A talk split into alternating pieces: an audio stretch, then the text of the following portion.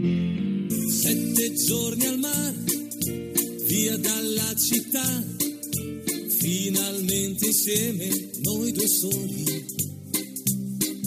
Sveglia accanto a te, poi dopo il caffè, passeggiate mano nella mano. Esta no es una semana cualquiera, con Luis Antequera y Mariate Aragonés.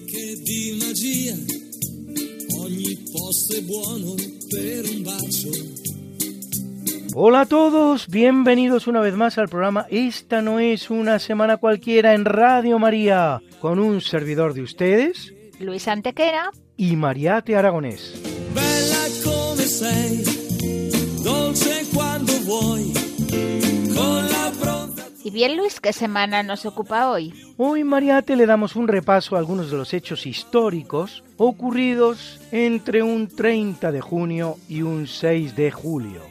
Una semana que no es una semana cualquiera, siete días, sette giorni, como dice nuestra sintonía, en los que han pasado a lo largo de la historia cosas que ni se imaginan nuestros oyentes, porque la historia es así, mejor y más fantástica que la más increíble de las fantasías. Comencemos, pues.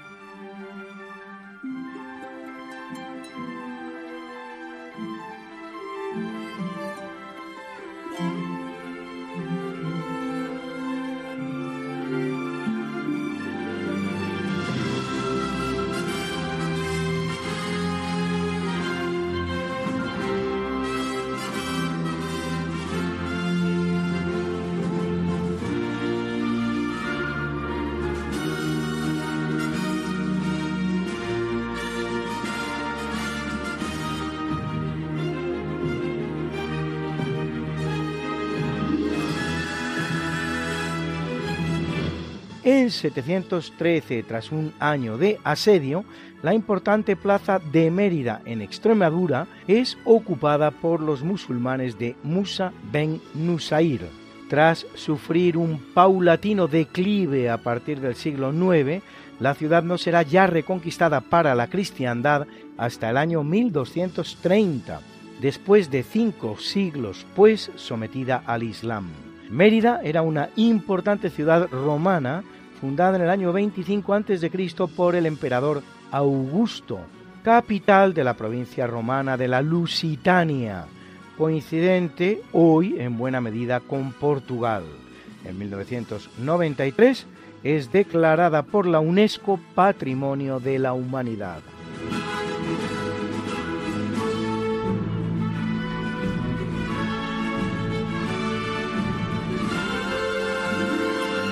En el capítulo siempre fecundo de la conquista, colonización y evangelización de América por los españoles, que va a permitir a los indígenas americanos el tránsito del neolítico al renacimiento en apenas dos generaciones, un tránsito que a los europeos había costado 7.000 enteros años, en 1520 tiene lugar el episodio llamado de la Noche Triste, en el que los soldados de Hernán Cortés intentan abandonar Tenochtitlan, después de que el emperador Moctezuma haya sido asesinado de una pedrada por su propio pueblo.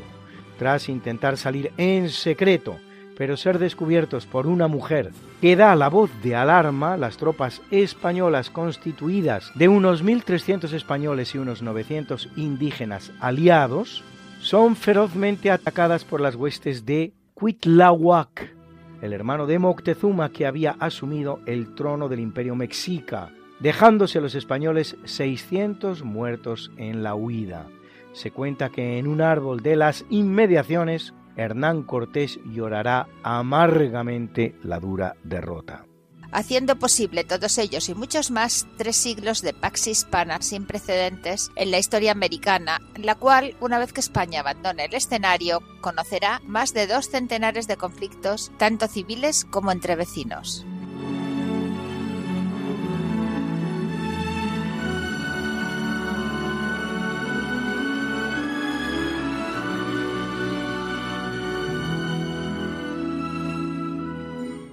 1688, en abierta contravención del orden dinástico tradicional, en el Parlamento inglés los dos partidos mayoritarios, Whigs y Tories, se ponen de acuerdo para ofrecer la corona al príncipe holandés Guillermo de Orange, esposo de María de Estuardo, hija del rey Jacobo II, el cual va a reinar como Guillermo III. Es la que se da en llamar la Revolución Gloriosa. Lo ocurrido es lo siguiente. A la muerte de Jacobo II Estuardo, éste deja tres hijos. María y Ana, hijas de su primera esposa, la inglesa y protestante Ana Hyde, y Jacobo, hijo de su segunda esposa, la italiana y católica María de Módena. De acuerdo con las reglas tradicionales de la sucesión monárquica en Inglaterra y en la práctica totalidad de Europa, correspondería heredar la corona a Jacobo, pero existe un pequeño inconveniente.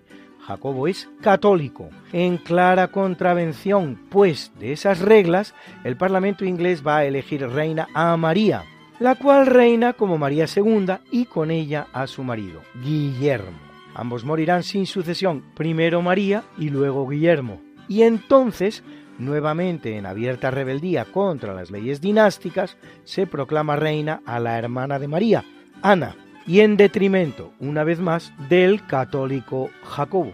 Ana I, casada con Jorge de Dinamarca, va a tener hasta 19 hijos, ninguno de los cuales sobrevive, Menuda tragedia. Al morir sin descendencia, el Parlamento inglés todavía va a violentar más las leyes de la sucesión, pues existiendo ya un único hijo de Jacobo II, el que debería reinar como Jacobo III, se lanzará a la búsqueda de un pretendiente cualesquiera en Europa, con una única condición, que fuera protestante, hallándose en la familia de los Hanover, Hannover en alemán, Hanover en inglés. Trata de Jorge I. Para fundamentar el desafuero, se hará correr la especie de que Jacobo III no es en realidad hijo de Jacobo II con María de Módena, sino que habiendo nacido éste muerto, había sido sustituido en el lecho parital por el de una criada que estaba pariendo al mismo tiempo que la reina.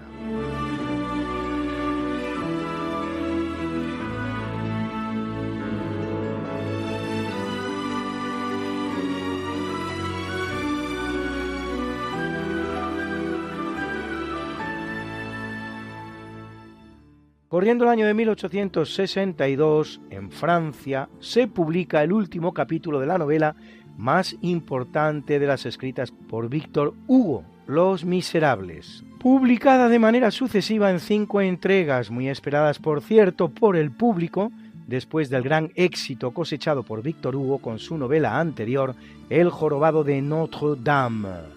Cuando se publica, su autor lleva ya una década de exilio en la isla británica de Guernsey, en el Canal de la Mancha, a partir de su argumento en 1980, con música del francés Claude Michel Schomberg y libreto de los también franceses Alain Boublil y Jean-Marc Natel, se estrena el musical del mismo nombre, cuya versión instrumental está acompañando hoy este primer tercio de eventos y del que escuchamos ahora su pieza central, J'avais rêvé d'une autre vie. Yo había soñado con otra vida.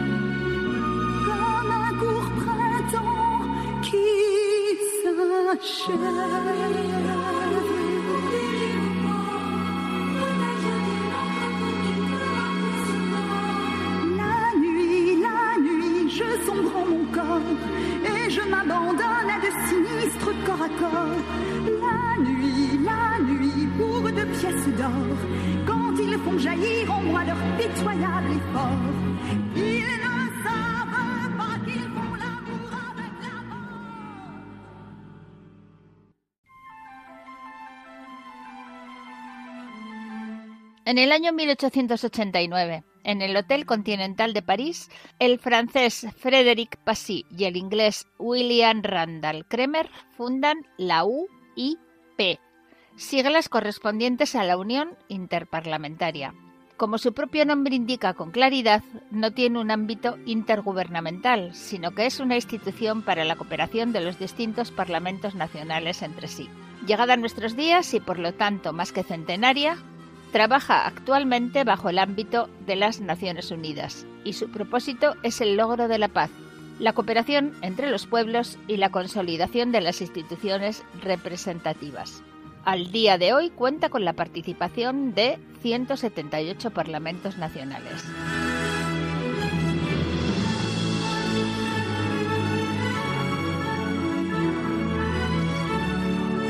En 1898, en el marco de la guerra hispano-filipina que terminará con la invasión de Filipinas por los norteamericanos y la posterior dictadura yanqui que va a durar medio siglo, hasta 1946, la patrulla de españoles que manda Saturnino Martín Cerezo cae en una emboscada de los filipinos de Teodorico Novicio Luna.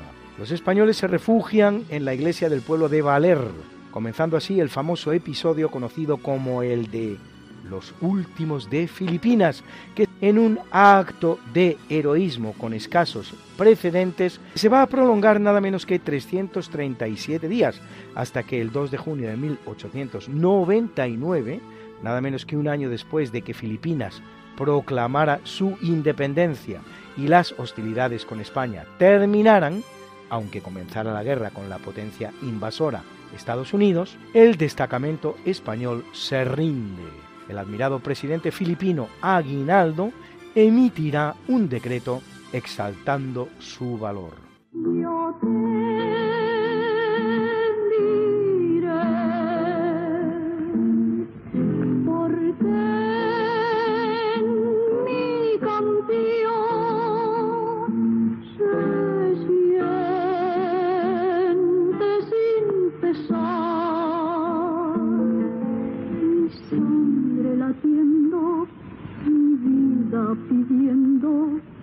no te alejes más. Cada vez el viento pasa y se lleva una flor. Pienso que nunca volverás mi amor. No me abandones nunca al anochecer la luna sale tarde y me puedo perder.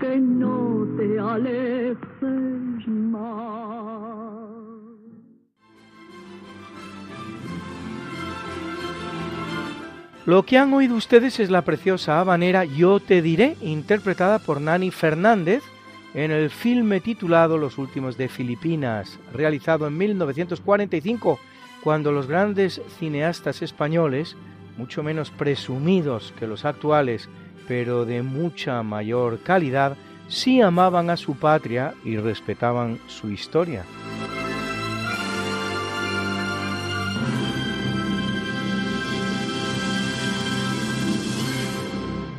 En la helada región rusa de Siberia, cerca del río Podkamenaya Tunguska, se produce en el año 1908 el llamado bólido de Tunguska, una enorme explosión aérea, presumiblemente causada por un cometa de hielo que, al estallar en la atmósfera, produce una bola de fuego que arrasa unos 2.000 kilómetros cuadrados de bosques de pinos y mata al menos a tres personas.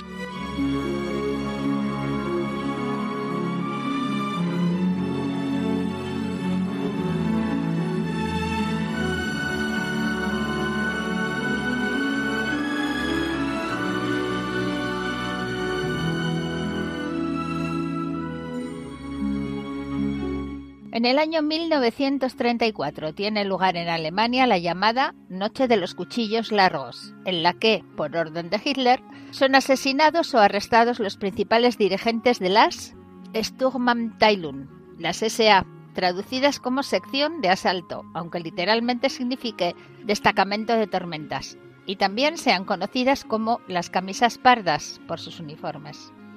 Las SA fueron el primer grupo militarizado nacionalsocialista, jugando un importantísimo papel en el ascenso de Hitler al poder durante los primeros años de la década de 1930.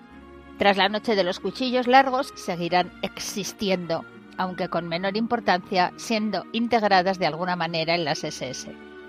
En el momento de su desarticulación contaban con aproximadamente 4 millones y medio de militantes, que pueden parecer muchos, pero por esas fechas el ejército alemán llegará a contar con bastante más de 20 millones de mandos y soldados en una población de unos 80 millones de personas. Uno de cada cuatro alemanes formaba parte del ejército. Compárese con los 185.000 soldados que componen hoy el ejército teutón.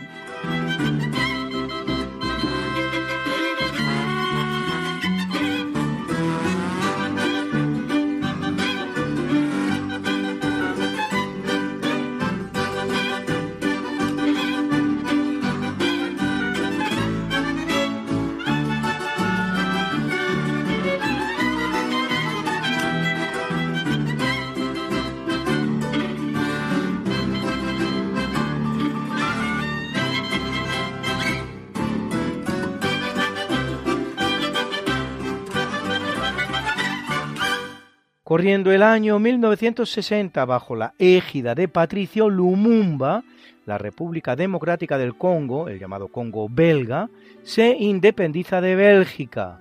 Días después estalla una revuelta y Bélgica enviará tropas sin consentimiento del gobierno congoleño con el objetivo de restaurar el orden público y proteger a los ciudadanos belgas, que aún permanecen en el país. El territorio había sido otorgado por la Conferencia Internacional de Berlín de 1885 como propiedad privada al rey Leopoldo II de Bélgica. Esto es interesante, no se otorga a Bélgica, se otorga a Leopoldo II. Leopoldo II aplicará una política de colonización y explotación particularmente brutal, que dejará como trágico saldo una masacre que según algunos asciende a una cifra de entre 5 y 10 millones de hombres, mujeres y niños, lo que la convierte en el mayor holocausto de la historia, tan grande él solo como todo el victimario de la Primera Guerra Mundial.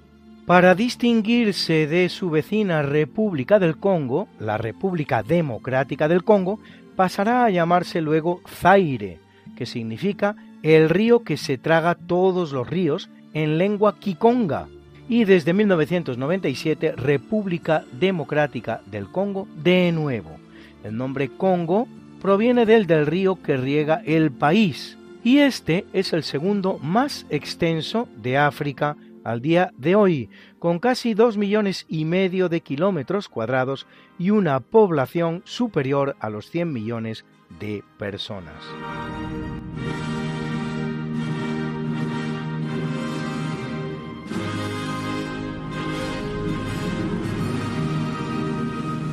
En el año 1971, tras realizar un perfecto aterrizaje en Kazajstán, los tres cosmonautas rusos, Georgi Dobrovolsky, Vladislav Volkov y Víctor Patsayev, de la nave Soyuz 11, son hallados muertos en el interior de la cápsula, sin lesiones físicas de ningún tipo. La investigación llegará a la conclusión de que los tres cosmonautas mueren por un fatal aumento de su presión arterial, causada cuando la cabina se despresurizó rápidamente debido a un escape de aire a través de un agujero producido en el momento en el que la cápsula se separaba del módulo de servicio antes del aterrizaje. Los tres tripulantes soviéticos habían alcanzado un récord de permanencia en el espacio de nada menos que 24 días.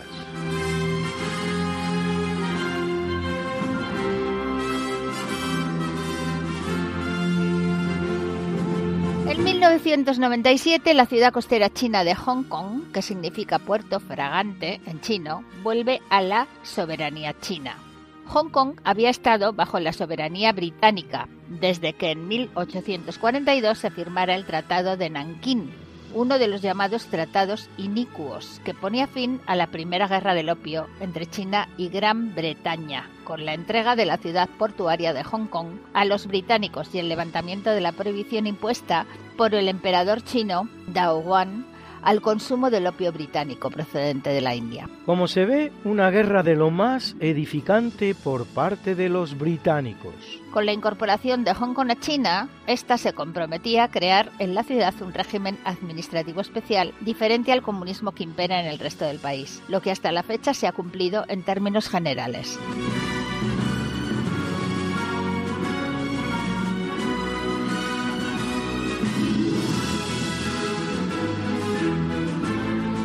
En 2009, el vuelo 626 de Air Yemenia, de marca Airbus, entre Sanaa, en Yemen, y Moroni, en Comoras, cae en el Océano Índico con 153 personas, todas las cuales mueren, excepto, sorprendentemente, una niña de 12 años.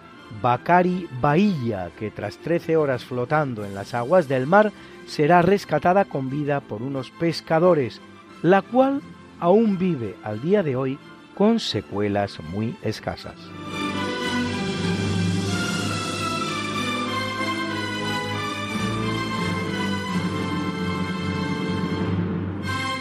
Y celebra la Iglesia Católica una fiesta tan especial como poco conocida, la de los llamados santos protomártires de la Iglesia romana, el conjunto de primeros mártires del cristianismo en Roma, sin nombre conocido la mayoría de ellos, pero mencionados en la carta del Papa San Clemente a los Corintios, donde dice de ellos, a Pedro y Pablo, maestros de una vida santa, vino a agregarse una gran multitud de elegidos que, habiendo sufrido muchos suplicios y tormentos, también por emulación, se han convertido para nosotros en un magnífico ejemplo. Tal vez el primero en establecer la conveniencia de que los cristianos levantaran acta de los martirios producidos entre ellos, sea San Cipriano, muerto en el año 304, mártir él mismo, que lo hace en sus epístolas número 12 y 39. Y eso que muchas de dichas actas desaparecerán precisamente en las sucesivas persecuciones romanas, particularmente la de Diocleciano en el año 303, que pone especial celo en eliminar no solo a las personas, sino también libros, objetos, santuarios y tradiciones. Otras muchas actas martiriales, sin embargo, sí han llegado a nuestros días. Se suele considerar la primera de las actas martiriales la referida al martirio de San Policarpo del año 155.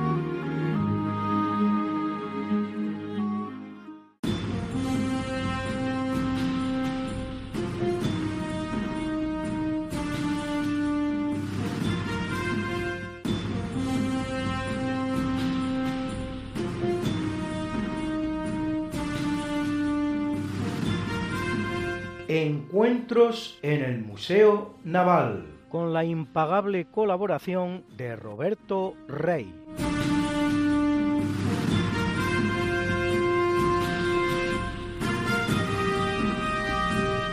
Estamos en directo en el Museo Naval de Madrid, en la sala dedicada a don Blas de Lezo.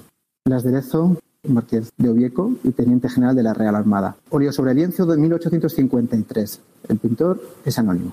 Bueno, muy famoso. Tenemos también el uniforme de teniente general del ejército y de la armada. Y tenemos aquí un sable que podría ser de Blas de Lezo. Y como no, la medalla conmemorativa, la famosa medalla. Pero bueno, todo esto lo vamos a ir viendo a lo largo del directo acompañados de Luis Antequera y espera una charla muy interesante sobre Blas de Lezo desde un punto de vista además totalmente original. Yo creo que nunca he visto una charla sobre Blas de Lezo en la que trate ese tema. Blas de Lezo como protector de los indígenas americanos. O sea, eso es algo totalmente novedoso. Buenas tardes, don Luis.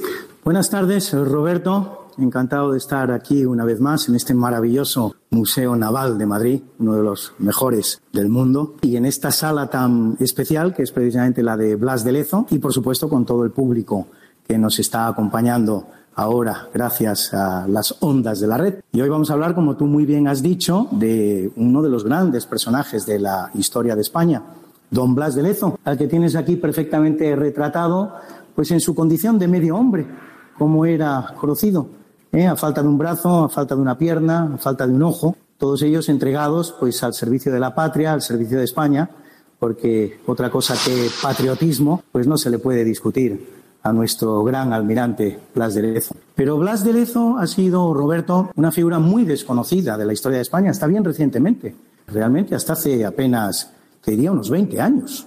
Daba nombre a una fragata española, ha dado a muchas, y sin embargo era un perfecto desconocido. Nadie sabía quién era Blas de Lezo. Para conocer a la figura de Blas de Lezo tuvo que venir a España una persona muy concreta, que es don Pablo Victoria, Pablo Victoria, que había sido diputado y senador de las eh, cámaras colombianas, incluso candidato a presidente, teniendo un buen resultado, no lo fue, pero tuvo un buen resultado. Y cuando vino a España, pues efectivamente, una de las cosas que más le llamó la atención era el gran desconocimiento que teníamos en este país de la figura de Blas de Lezo, cuando en cambio en Colombia era considerado uno de los grandes héroes nacionales. Bueno, de Blas de Lezo se podría contar todo lo que es su biografía militar, pero evidentemente si hay un episodio de su vida que tiene importancia es la batalla de Cartagena de Indias, que se produce en el año 1741. No estoy aquí para describir esa batalla, que la ha descrito también Pablo Victoria y tantos otros eh, escritores, eh, básicamente por dar algunas cifras eh, suficientemente significativas. Se trata de la flota más grande que se haya creado hasta ese momento en la historia de la humanidad, la que va a atacar la armada inglesa que va a atacar la ciudad de Cartagena de Indias en 1741, con nada menos que 180 barcos, se dice pronto, ¿eh? y 30.000 soldados. Una ciudad que está apenas protegida por Blas de Lezo, por 3.000 hombres y por seis barcos. Esta es la fuerza que puede oponer Blas de Lezo a la impresionante flota inglesa que proviene de las 13 colonias que tiene Inglaterra en América del Norte. Y que lo que pretende es tomar la ciudad de Cartagena de Indias y a partir de la toma de la ciudad de Cartagena de Indias pues realizar la conquista de todo el imperio continental español. Este es el gran objetivo que tiene esta flota. Blas de Lezo pues va a recurrir a todos los eh, instrumentos y recursos que tiene a su favor y va a conseguir pues la victoria en este en este sitio terrible al que había sido sometido. Pues eh, por un lado va a conseguir que los ingleses ataquen por donde a él le interesa que ataquen, pues asumiendo con esto todas las inclemencias de la meteorología y del terreno, las enfermedades, los mosquitos, cosa que va a ir agotando poco a poco y cada vez más la paciencia de los sitiadores hasta que podemos eh, describir este sitio como un sitio que aburrió más a los sitiadores que a los sitiados. De todas maneras, si te parece, nos situamos aquí, que es mi esquina favorita en esta sala. A mí lo que me interesa resaltar de esta batalla que ya más o menos he descrito son las consecuencias importantísimas que va a tener esta victoria de don Blas de Lezo sobre los ingleses. En primer lugar, evidentemente, esto es fácil de ver, pues prolonga la estancia española en, lo que es eh, la América española o la España americana, la prolonga en nada menos que 80 años. Es decir, estamos en el 1741 y la presencia española pues, va a durar prácticamente en números redondos hasta 1820. Ya solo por esto, pues esta batalla tiene una importancia fundamental. 80 años más de presencia de España en estas tierras americanas. Se podría decir que eh, esta victoria de Blas de Lezo tiene una segunda consecuencia, que es la permanencia de la religión católica en estos eh, territorios eh, americanos, porque lo normal es que si esta armada inglesa hubiera tenido éxito y hubiera conseguido conquistar todo el continente de América del Sur, pues esa religión católica, de una manera más o menos paulatina, habría ido derivando hacia las derivadas protestantes del cristianismo, el anglicanismo, el luteranismo y tantas y tantas otras. Sin embargo, aquí hay que hacer una salvedad que habla de la huella profunda e imborrable que deja la evangelización española en todos aquellos que se benefician de ella porque tenemos una experiencia, un experimento similar que es el que ocurre en Filipinas. ¿eh? Filipinas es eh, conquistada por los norteamericanos en 1898, y digo bien, conquistada, porque Estados Unidos, contrariamente a lo que se cree, no colaboró a la independencia de, de, Filipinas. Lo que hizo fue arrebatarle las Filipinas a España y mantenerse como potencia colonial durante prácticamente medio siglo, hasta el año 1946. Y lo intentó de múltiples maneras, pero lo que no consiguió Estados Unidos es transformar el catolicismo de las Filipinas, constituyendo hoy las Islas Filipinas probablemente el mayor nicho católico del mundo, con bastante más de 100 millones de católicos. Por lo tanto, el hecho de que los ingleses hubieran conseguido cambiar la religión católica de América del Sur es algo que por lo menos hay que cuestionar. En segundo lugar, la lengua. Evidentemente, si entran los ingleses en aquella parte de las posesiones españolas, de lo que entonces era España, de la España americana, pues indiscutiblemente el idioma español habría ido decayendo en detrimento del idioma inglés. Pero también aquí hay que hacer importantes salvedades, porque contrariamente a lo que pueda creer nuestro público, a lo que pueda creer la gente en general, España en América no impuso su lengua.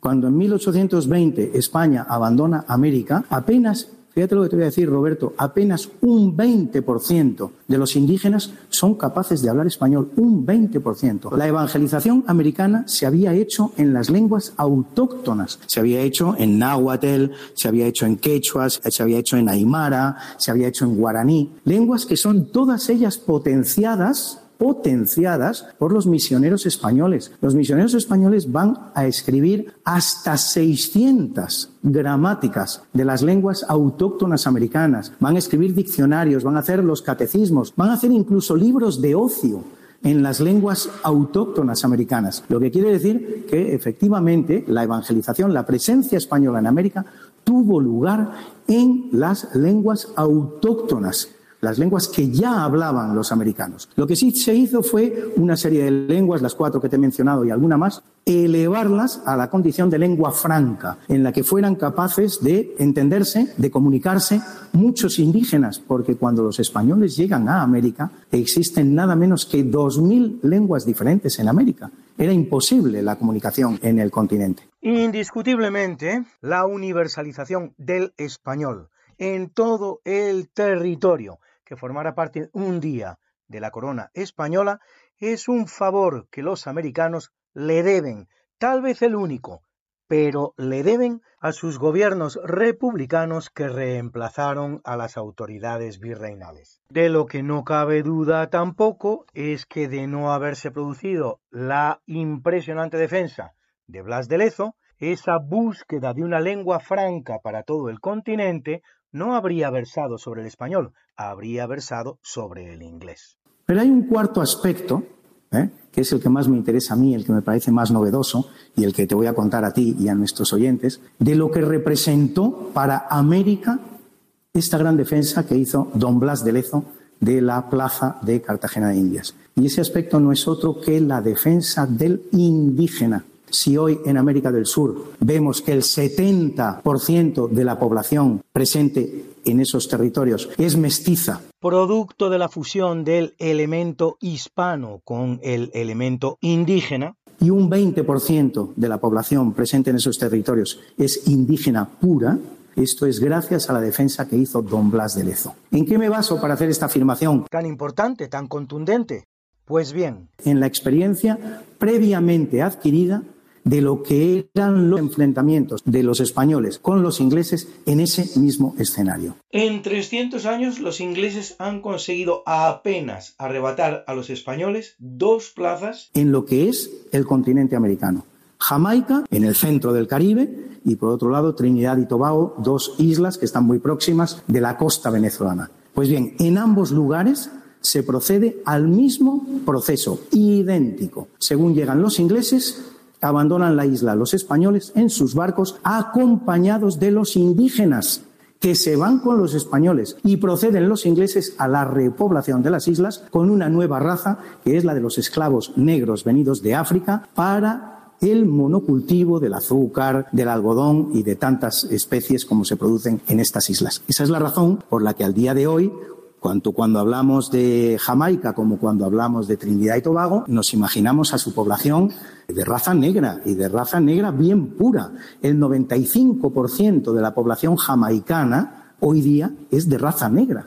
Una raza que evidentemente no existía en sus orígenes en América. En Estados Unidos vamos a ver que se procede a lo mismo. A medida que va avanzando lo que es la colonización anglosajona de este a oeste, van desapareciendo las poblaciones indígenas premeditadamente exterminadas y van siendo sustituidas por poblaciones negras procedentes de África para los diversos monocultivos que se llevaban a cabo en esas partes del continente americano. Lo que quiere decir que finalmente don Blas de Lezo, con su magnífica defensa en la plaza de Cartagena de Indias, hizo posible esa composición demográfica que hoy tenemos ocasión de contemplar en el continente americano, concretamente en la parte sur del continente americano, porque de no haber sido así, seguramente el continente sudamericano sería un continente mayoritariamente negro, como ocurre en los otros lugares en donde la presencia española fue sustituida por la presencia anglosajona pues enseñarle a todos nuestros videntes y oyentes una de las piezas más codiciadas y cotizadas de esta sala, que no es otra que precisamente esa medalla que se mandó acuñar en Inglaterra cuando el almirante Vernon, que es el que dirige esta escuadra que intenta conquistar Cartagena de Indias, anuncia precipitadamente que ya ha conseguido la victoria. Todavía le queda un mes de sitio y no conseguirá la victoria, pero la medalla ya estaba acuñada. En ella aparece Blas de Lezo arrodillado ante el almirante Vernon, una escena que no ocurrió en ningún momento. Y desde luego, Roberto, pues como siempre, animar a todos los que nos están escuchando a que vengan a ver este maravilloso Museo Naval entre los más bonitos y de mayor calidad del mundo y recordarles que Dios mediante, pues a este episodio seguirán otros cuantos también, en los que intentaremos explicarles estas salas maravillosas que atesora este pequeño tesoro de Madrid que es el Museo Naval. Muy bien, don Luis. Pues agradecer a la Armada Española, a los responsables del Museo Naval, que nos han permitido en el día de hoy acceder al museo.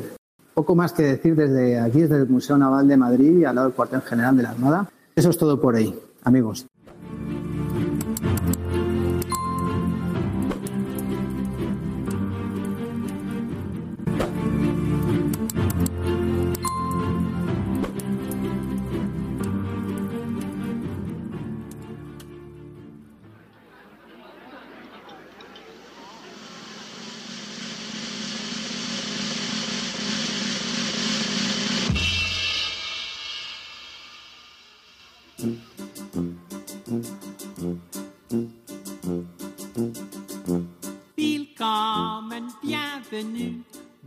Welcome, fremde, étranger, stranger. Glücklich zu sehen, just vis enchanté. Happy to see you, bleibe reste stay. Willkommen, bienvenue, welcome im cabaret, au cabaret, tu cabaret.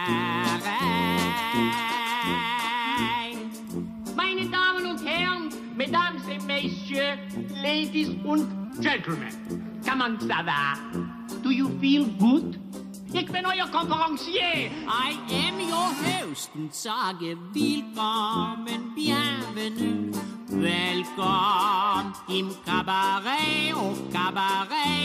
cabaret. En el capítulo del natalicio en el año 1470, hijo de Luis XI y de Carlota de Saboya, viene al mundo Carlos VIII de Francia, apodado el Afable, rey de Francia durante 15 años, los que van del 1483 hasta su muerte en 1498. En 1495 Carlos VIII entra en Italia camino de Nápoles, que arrebata a la Casa de Aragón, la cual se refugia en Sicilia. El Papa Alejandro VI y Maximiliano de Austria, el abuelo de Carlos V, formarán contra él una liga que lo derrota en la batalla de Fornovo, lo que supone la fragmentación del reino de Nápoles entre franceses, españoles, venecianos y sicilianos. Muerto sin sucesión por un golpe accidental en la cabeza, la corona francesa pasa a su primo, el duque de Orleans de la familia Valois-Orleans, el cual sube al trono con el nombre de Luis XII. Helga, Betty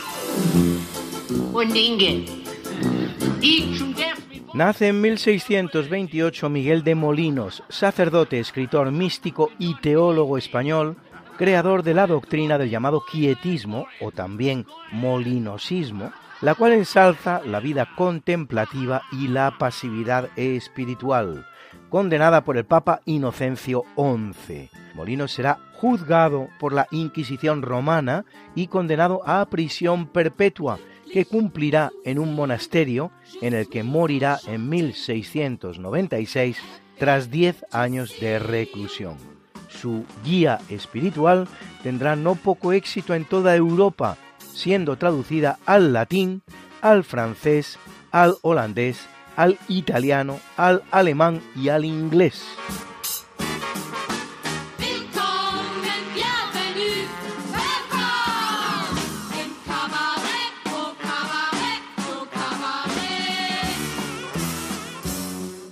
En 1833 nace en Turbaco, en la actual Colombia, Manuel Amador Guerrero, que será presidente de la República de Panamá entre los años 1904 y 1908, el primero y uno de los gestores de la separación de este país. Panamá respecto de Colombia, del que formaba parte. Secesión que se produce en noviembre de 1903, auspiciada por los Estados Unidos para posibilitar la construcción del Canal de Panamá, a la que los colombianos oponían severas dificultades. Amador sienta las bases del sistema democrático panameño y realiza numerosas reformas que redundarán en una mejora de las condiciones políticas y económicas del país.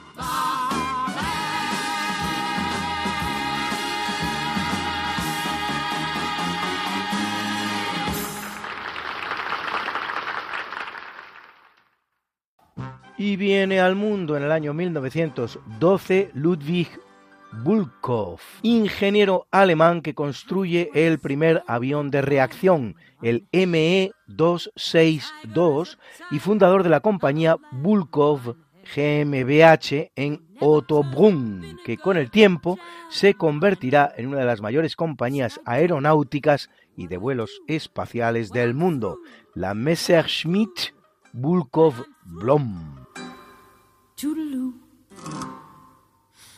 Bye, bye, my liebe Herr, farewell, my liebe Herr. It was a fine affair, but now it's over. And though I used to care, I need the open air. You're better off without me, mine hair dab your eye, mine hair, or wonder why mine hair. I've always said that I was a rover. You mustn't knit your brow, you should have known by now. You've every cause to doubt me, mine hair.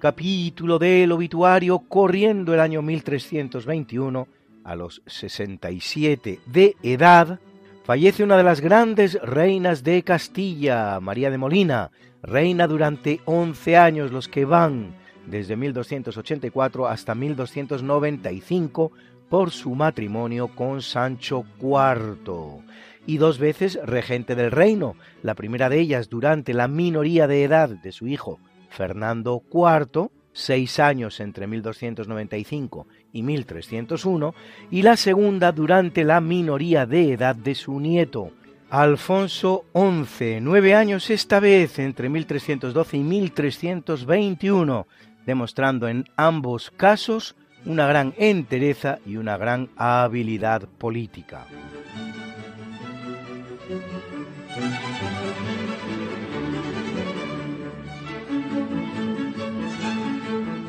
Fallece en el año 1959 el satírico escritor español Agustín de Foxá, autor de libros como Madrid de corte a checa o Historias de ciencia ficción. En su libro El español y los siete pecados capitales, Fernando Díaz Plaja relata la estratagema de la que se servía el afamado Foxá con las siguientes palabras aristócrata, rico, diplomático, acababa de casarse con una muchacha guapísima. Era el huésped preferido de las casas de Madrid y por si fuera poco, su obra en verso, Baile en Capitanía, llenaba el teatro tarde y noche. Al felicitarle en el saloncillo del español, me dijo, mucho, ¿verdad? Yo ya he empezado a hacer correr el rumor de que tengo una úlcera de estómago para defenderme de los envidiosos.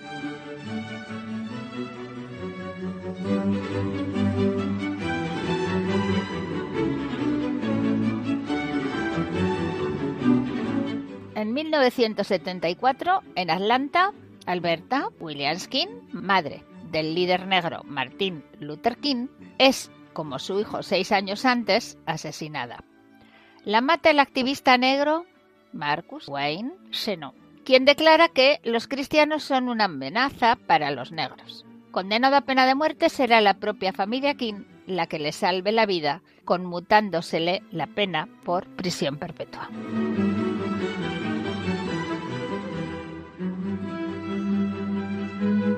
En el año 1987 muere el músico y compositor español Federico Monpou, niño prodigio del piano que ofrece su primer concierto a los 15 años de edad y que ingeniosamente se autodefinía como hombre de pocas palabras y músico de pocas notas, compositor de obras tanto para piano como para guitarra, al que debemos obras como Impresiones íntimas o Paisajes.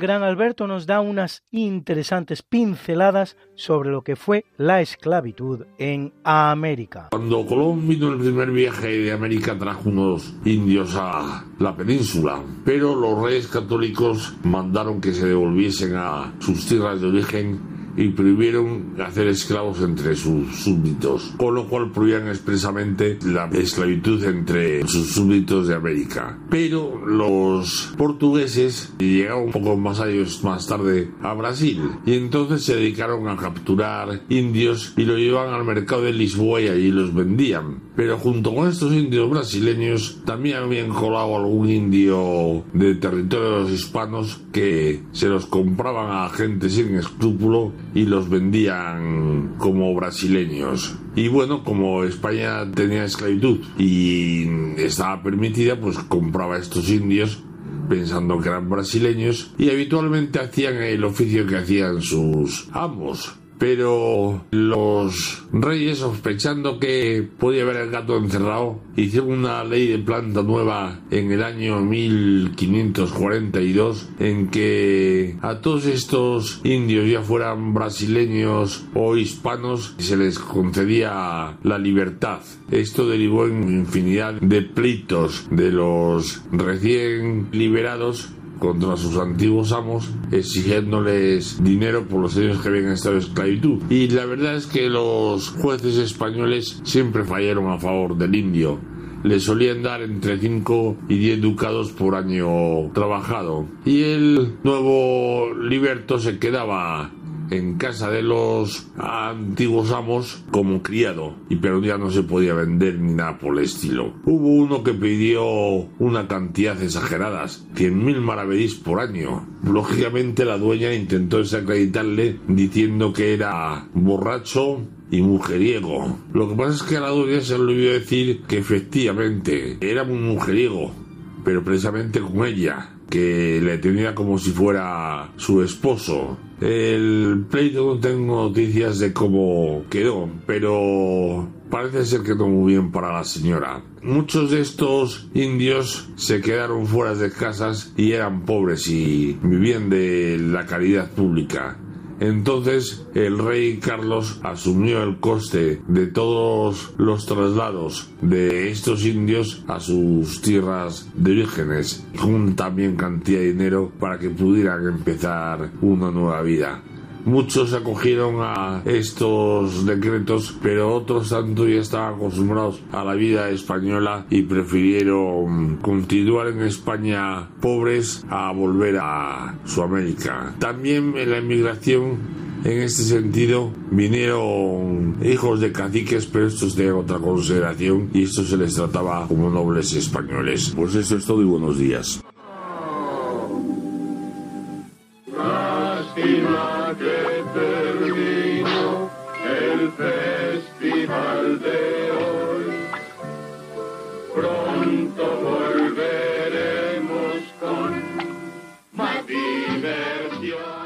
Y sí, amigo, nada que podamos evitar. Nuestro programa se acaba una vez más.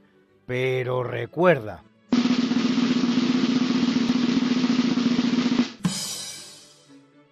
La obra del historiador no consiste solo en recopilar datos, sino en ponerlos adecuadamente juntos para que signifiquen algo relevante. Ludovico Antiguo.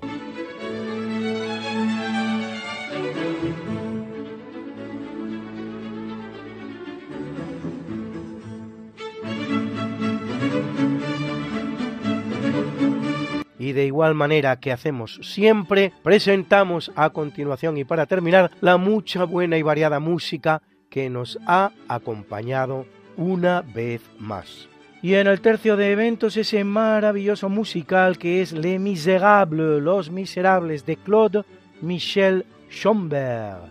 En el natalicio hemos escuchado otro musical, la banda sonora de otro musical, Cabaret, de John Kander, interpretada por Liza Minnelli, Joel Gray, Gillian Hills, Greta Keller, Mark Lambert y otros. Y en el obituario nos ha acompañado la Sinfonía número 2 en Re mayor de William Herschel.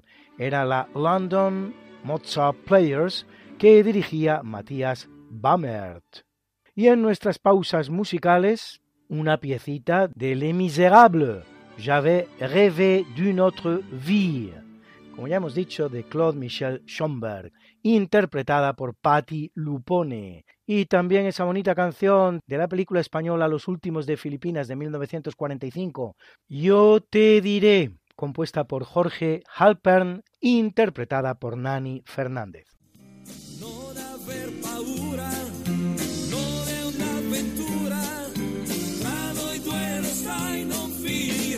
Esta no es una semana cualquiera, a que teníamos razón. La historia, ¿cómo es? Y no como nos gustaría que fuera. Hasta el próximo programa. Se despiden de ti, Mariate Aragonés y Luis Antequera. Pero yo te veo muy pronto en el programa de Javier Ángel Ramírez, Diálogos con la Ciencia, el jueves a las 12 de la noche, o lo que es lo mismo, el viernes a las 0 horas, con nuevos episodios de nuestra apasionante historia. No te lo pierdas.